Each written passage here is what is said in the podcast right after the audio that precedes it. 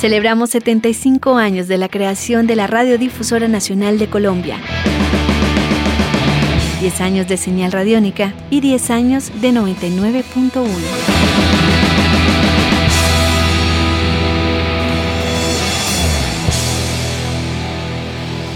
99.1 y la vida, segunda parte. Estos fueron los inicios de algunos realizadores en 99.1.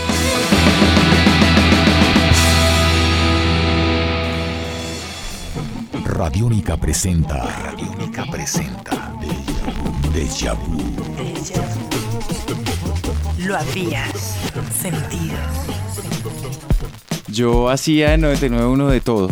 Jaime Andrés López, realizador y locutor, 991. En un principio yo llegué como practicante y tenía un par de turnos, uno el sábado en la tarde y otro el domingo en la mañana. Y después como que empecé a coger más cancha con todos y todos me, empezaron a coger un poquitico más de confianza y presenté programas de todo.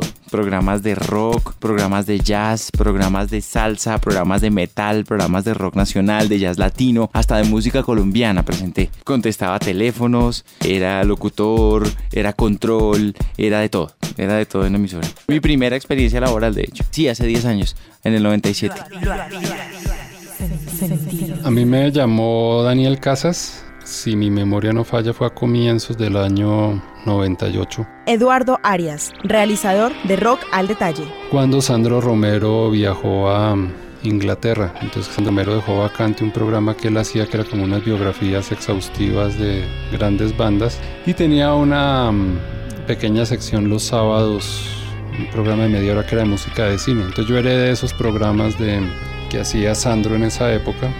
Seguía haciendo pues los especiales así exhaustivos de bandas. Y ese programa de los sábados se convirtió, que, que en realidad no tenía nombre, yo nunca le puse nombre, era un programa como bastante aleatorio. Eh, Daniel lo convirtió después en una sección que se llamaba Rock al Detalle, que eran unas pastillas que salían todos los días a las 10 de la mañana y a las 4 de la tarde en las que yo hacía un comentario y pasaba una canción. A veces hacía temas según lo que pasaba en la semana, pues como semanales, a veces no tanto. Y esa fue básicamente mi vinculación a, a la emisora. Lo habías sentido. Primero entré a la Radio Nacional AM. Yo hice un año en AM desde el 2002. Manuel Carreño, realizador La Silla Eléctrica. No, dos, porque en el 2003 arrancó la silla. En el 2002, entonces ah, trabajé acá del 2002 as- al 2006. Trabajé en la Radio Nacional cuatro años. Trabajé un año en, en AM haciendo un programa que se llamaba Situación Crónica. Y después tres años haciendo la silla eléctrica, que duró un año los sábados de 10 de la mañana a 12 del día y dos años de, de, de 6 de la tarde a 8 de la noche. Yo soy politólogo.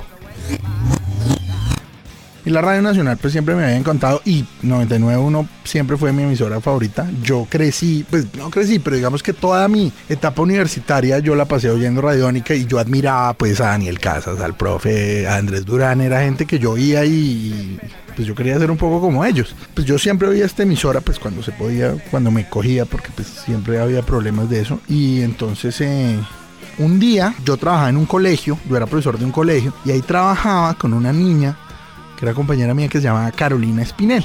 Carolina Espinel tenía un programa acá en la Radio Nacional que se llamaba El País del Viento, fue un programa en AM. Y ella un día, que era un programa de literatura, ella un día me dijo como, oiga, ¿usted por qué no me acompaña a 99 a la Radio Nacional y me ayuda y hablamos alguna cosa que no tengo de qué hablar? Y usted, dije como, bueno, camine. Vinimos y estando acá grabamos el programa y toda la cosa, me encontré a Mauricio Vázquez, quien termina siendo como la persona clave en esta historia, entonces hablo con él, lo conozco, entonces le digo que yo estoy interesado en hacer parte de la radio. A la semana siguiente, al que invitan a ese mismo programa es a mi compañero Andrés Ospina, nos conocíamos desde el colegio. Andrés y yo éramos compañeros desde, desde décimo grado. Mauricio Vázquez, los dos hablamos con él y entonces nos cuenta de esto del PROSEM, que hay una convocatoria para hacer un programa para jóvenes en AM. Entonces en AM nosotros pues pasamos la propuesta, nos la ganamos. Entonces, nuestro jefe en ese momento en AM era Moncho Viña y ahí hicimos un programa que se llamaba Situación Crónica, que creo que fue una buena forma para empezar. Deja. Lo habías sentido. Arranqué haciendo los libretos del blues para Andrés y hablando con él los viernes. Jenny Cifuentes, realizadora 991. Después, pues como durante ese lapso, eh, a mí me gusta mucho también el, me gusta el rock progresivo y en ese tiempo, no sé, pues digamos que a uno le da como fiebres de géneros por épocas y por meses y por días y todo eso, entonces tenía como encendida, claro que a mí siempre me ha gustado. Entonces empecé a hacer un programa de rock progresivo que era los miércoles por la noche, no sé, me, me parecía muy bacano hacer ese programa y luego seguí haciendo uno también los domingos por la tarde que era de rock contemporáneo me gustaba más como enfocarlo hacia lo industrial. Y luego hubo algunos cambios y entonces ya me puse a hacer el programa de blues. Solamente hacía programas y algún día, no sé, algún día que de pronto no estuvo Andrés o algo así, pero eh, fue muy ocasional. No, solamente hacía programas en un tiempo tuve ese progresivo y luego seguía el de, el de los virtuosos que se llamaba Ingenio. Después sí ya siguió dos horas de aceleración progresiva y el de los domingos eran unos nombres muy chimbo. se llamaba Milenio por, por aquello del que era el año 2000, entonces era eso empezó como en el 2000. Entonces era el cambio del milenio y todo eso. Posteriormente comencé a colaborarle a Juan Pablo Restrepo en un programa que se llamaba Autopista Sur, que era de rock hispanoamericano. Álvaro González, realizador 991. Le colaboré a, Daniel Casacé en algún entonces en un programa que se llamaba 99 Viernes 1, que eran novedades sonoras que presentábamos los días viernes con, con Daniel Casas. Pues Daniel obviamente con un conocimiento muy técnico, quizá yo hacía una parte mucho más, digamos, visceral. Ese fue como mi, participación en, en 99.1. Básicamente fui el hombre de días de radio en la historia de 99.1. Omar Barrera, locutor El Túnel del Ritmo. Yo llegué a 99 en el año 98, más o menos. Llegué como locutor del Túnel del Ritmo. Eso fue lo que hice inicialmente. Después hice programas de jazz y de Latin Jazz. Posteriormente trabajé en las eh, otras emisoras de la entonces Radiodifusora Nacional, con música clásica, música colombiana y otros géneros. Pero en 99 básicamente salsa, Latin Jazz y algo de jazz. Empecé haciendo redacción cultural. Era muy chistoso porque era una máquina Olivetti, si no estoy mal. Gonzalo Rodríguez, realizador Materia Prima. Me tocaba hacer, no sé, como 10 notas para la franja de la mañana, dejar las notas de, la, de, todo el día, esa era como mi función.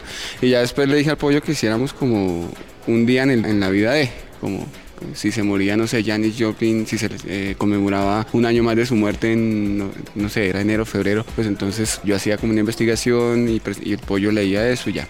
Eso fue lo, que empecé haciendo. De asistencia, asistencia como de toda la franja, la franja de la mañana. Y después pasé a la franja de la tarde también a hacer asistencia. Ernesto Cortés, operador 991. Yo llegué directo a la Radio Nacional a la 99.1. Pues en esa época hacía poco tiempo de, creada, aproximadamente en el 97 pasé a ser parte del grupo de, funcionarios de la Radiodifusora Nacional. A raíz de un compañero también, Roque Julio Saavedra, que me colaboró bastante en lograr, era un operador de sonido ya con su experiencia, me colaboró en muchas cosas pues para adquirir la experiencia y, poder eh, desempeñarme bien en mis funciones. Deja vu.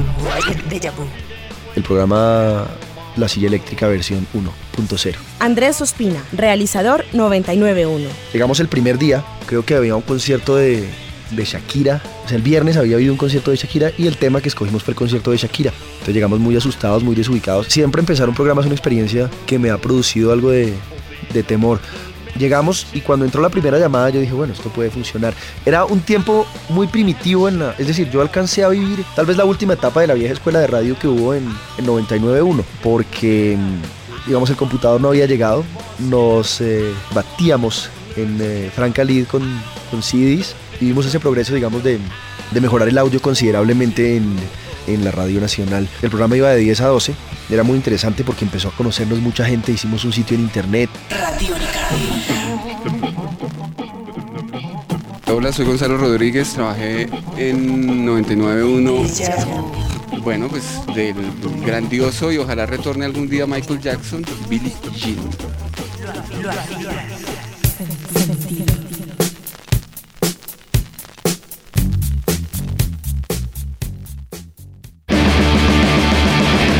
Celebramos 75 años de la creación de la Radiodifusora Nacional de Colombia, 10 años de señal radiónica y 10 años de 99.1.